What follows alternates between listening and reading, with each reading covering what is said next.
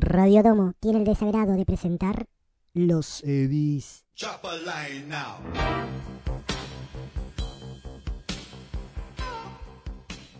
Un metamensaje de la estupidez.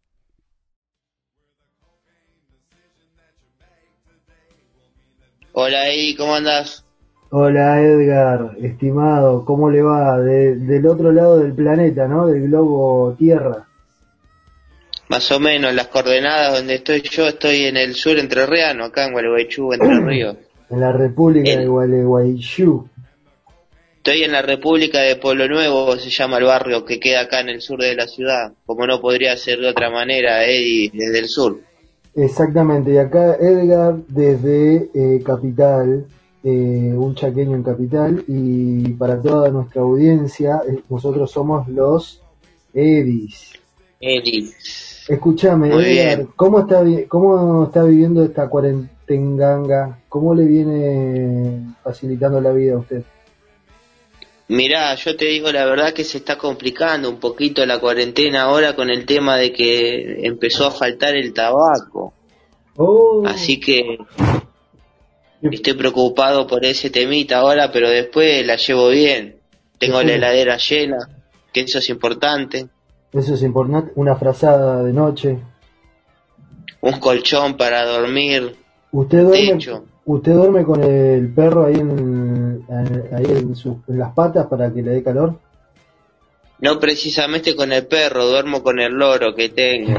ahí está, ahí va. Muy bien. Néstor Son- se llama.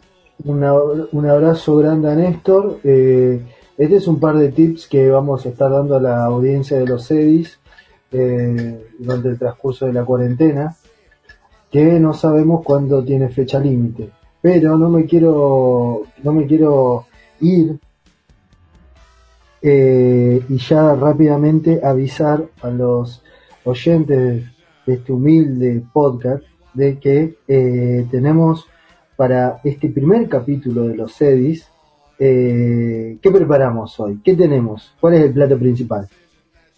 Mirá, tenemos un montón de noticias, la misteriosa aparición de Kim Jong-un, que lo daban por muerto, la otra aparición importante que fue la de Zulma Lobato, pero como tenemos tan poco tiempo en este podcast, me gustaría que toquemos un tema bastante que a mí me está interesando mucho, que es el tema de las drogas y el tercer ujú. ¿Qué me decís?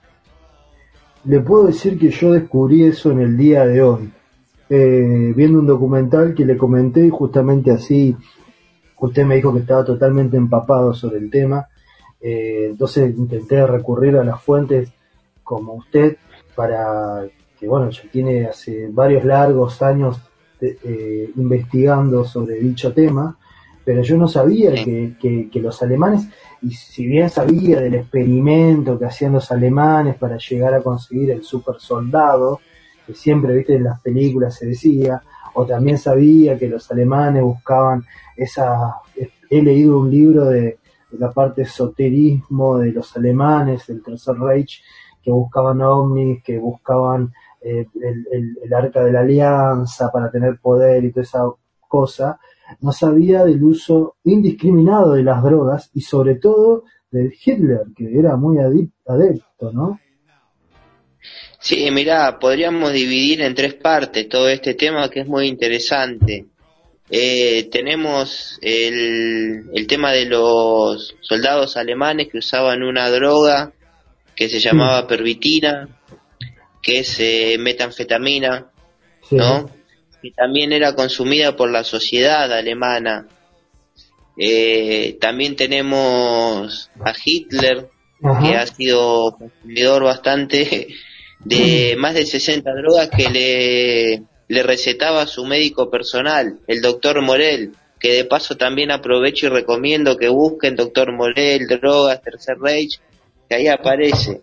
Y, y la tercera pata de todo esto sería también Hermann Goering, que fue el segundo al mando, era el mariscal Goering, Sí. que era adicto a la morfina, que hoy no vamos a hablar de él, sino que hoy me parece que podemos hablar un poco del doctor Morel con Hitler y el- la pervitina. Dale, dale, eh, hablemos de eso porque la verdad que yo, viste que el, el Tercer Reich, no, entonces se le decía así a Hitler, ¿no? Eh, tenía fama de ser un- una persona sana, de que era vegetariano, de que estaba en contra de que estaba en contra del consumo de drogas. Eso era la, pu- la propaganda nazi, ¿no? Que se hacía de su persona. sí, mirá, hay un dato interesante que encontré hoy que en el año 1933 los nazis Sí. prohibieron todas las drogas, pero después más adelante, Sí. en el 38 fue que empezaron a fabricar esta pervitina. ¿Esta pervi- pervitina es eh, inventada por ellos mismos? Sí, señor. También hay otro dato relevante, que hay un chicle de cocaína, una goma de mascar. Eh, ¿También lo inventan los yanquis? Eh, perdón, los alemanes. Se me fue. Los se me sí, sí, sí, pero vos sabés que también, ya Sí. que nombraste a los yanquis, Sí, metámosla ahí. lo- los británicos, Sí. ¿no? Eh, capturaron unos aviones alemanes y encontraron pervitina y ellos también crearon su droga dos años después, la bencedrina. A ver, igual esto estaba. Esto Es lo. un poquito más liviano Sí. que, que la pervitina y luego se usó en distintas guerras como en la guerra de Corea, en la guerra de Vietnam y en la guerra de Irak. Ok, pero a ver, Los yanquis aprendieron de los nazis. Mirá, claro, porque si mal no me falla la mente, eh, cuando los alemanes invaden Francia, toman todo Francia y más territorio en una semana. Y todos estaban pensando de que los alemanes le iban a capturar todo un país en tan rápido, en tan poco tiempo, ¿no? Incluso Churchill les dijo a su- a sus amados ingleses de que se queden tranquilos que los alemanes no iban a llegar tan rápido a Inglaterra porque tenían que descansar. Y en realidad los soldados alemanes fue eso fue como eh, bastante novedoso que, rápido se recuperaban en- en- de las batallas de los combates. Y, y algo que ahí empezaron a, a sospechar no los aliados de qué estaban tomando estos muchachos Sí, porque la Blitzkrieg, Blitzkrieg, la guerra relámpago que hacían ellos, la hacían al dopados toque, lo hacían dopados sí. Yo acá exactamente tengo unos, unos datos de la pervitina que dice Sí. que toda la socie- sociedad alemana tenía un uso intenso de drogas. Opa, La población en, en Alemania sí está interesada en una medicina que se llamaba pervitina. Fue desarrollada en 1937 sí y ya en 1938 ya estaba en el mercado. Entonces las amas de casa lo usaban, los operarios en la fábrica lo usaban, lo usaban bastante en la sociedad. esto Entonces, ¿qué pasó? esto en el momento que, que por ejemplo, eh, tenés que planchar la ropa, preparar la preparar el guiso, el chucrut alemán, que lleva su tiempo, tenés que armarla, preparar, cocinar su, ellos cocinaban su propia cerveza, los alemanes, ¿no? Entonces, y, y, y limpiarle los calzones y ca- a- calcetines a- al marido. Eh, tenías que tomar algo como ama de casa. Y mira, era un producto legal en Alemania y era más popular que el café, era más fácil que conseguirlo que el café, que era muy difícil de conseguir en esa época. Igual, La pervitina era Ed- fabricada en Berlín. Edgar, igual Sí. yo, eh, esto que vos decís, la sociedad alemana droga- dopada, ¿no? Eh, no ha cambiado mucho toda la sociedad occidental, eh, capaz que usa otro tipo de drogas, pero no estoy hablando de, porque estamos hablando de que la pervitina en ese momento era una droga lícita, era legal, ¿no? Sí. Entonces, Tengo, eh, eh, espere, espérese. Eh, ent- Entonces, estamos hablando de que eh, hoy en día se sigue utilizando drogas legales, eh, capaz que tengan eh, mismos efectos. Y es la, la metanfetamina, es la pervitina. Ahí va. Tengo otro dato relevante, Sí. que la pervitina se fabricó hasta 1950, o Ujú. sea que también fue utilizada para levantar a Alemania de la- después de la guerra. Opa, ¿cómo? Eso me interesó. ¿Se puede, se puede explayar? Eso me interesó. Después de la guerra le empezaron a dar de vuelta. Sí, no dejaron de fabricarla nunca, aparentemente se fabricó hasta 1950. Pero y fue un factor fundamental para, para levantar la Alemania de posguerra. yo lo que tenía entendido es que en el bombardeo de Berlín destruyan las fábricas de ese tipo de drogas, ¿no? Sí, destruyeron bastante, pero se ve que algunas continuaron. Algunos se guardó un canuto y la siguieron fabricando. La siguieron fabricando, así es. Eh, Entonces, eh, te digo que en 1938 la pervitina se convierte en una droga normal, se conseguía en las farmacias. sí, Y en el 1939 el ejército descubre sí, que puede ser buena para los soldados alemanes. ajá. Entonces, ¿qué hace el ejército? Compra 35 millones de dosis, que se distribuye justo antes de 1940, cuando empezó el ataque a Francia, antes de empezar a atacar a Francia, ¿no? Todas las tropas que atacaron Bélgica, Francia y Holanda, incluyendo los conductores de tanque, los operadores de artillería, todos estaban drogados. Para, para, vos tenés, estás en condiciones de manejar el tanque, Henry. Le mandaban permitina, iba Otto y Henry, se subían al bólido y dale. No solo los operadores de artillería y los conductores de tanque, también los tripulantes de los submarinos consumían pervitina. Se lo daban al, al ¿cómo se llama? El, está el, bueno, el capitán, pero el, el que maneja el submarino. Sí, porque eran como submarinos individuales. Oh, unos submarinos kamikaze tenían. Los mini submarinos. Eran, que eh, estar despiertos cuatro días y cuatro noches, imagínate. pero los mini submarinos le, le- le daban, ¿esto cómo se inyectaban adentro del submarino? No, eran en pastillas, venía la pervitina. Ah, eran como unas mentitas. Como las DRF. Eh, espera que todavía no conseguimos ese auspicio. Bueno, ponerle un pip ahí. Pip, escúcheme, eh, ¿tiene algo eh, usted en su vasta arqueología de drogas?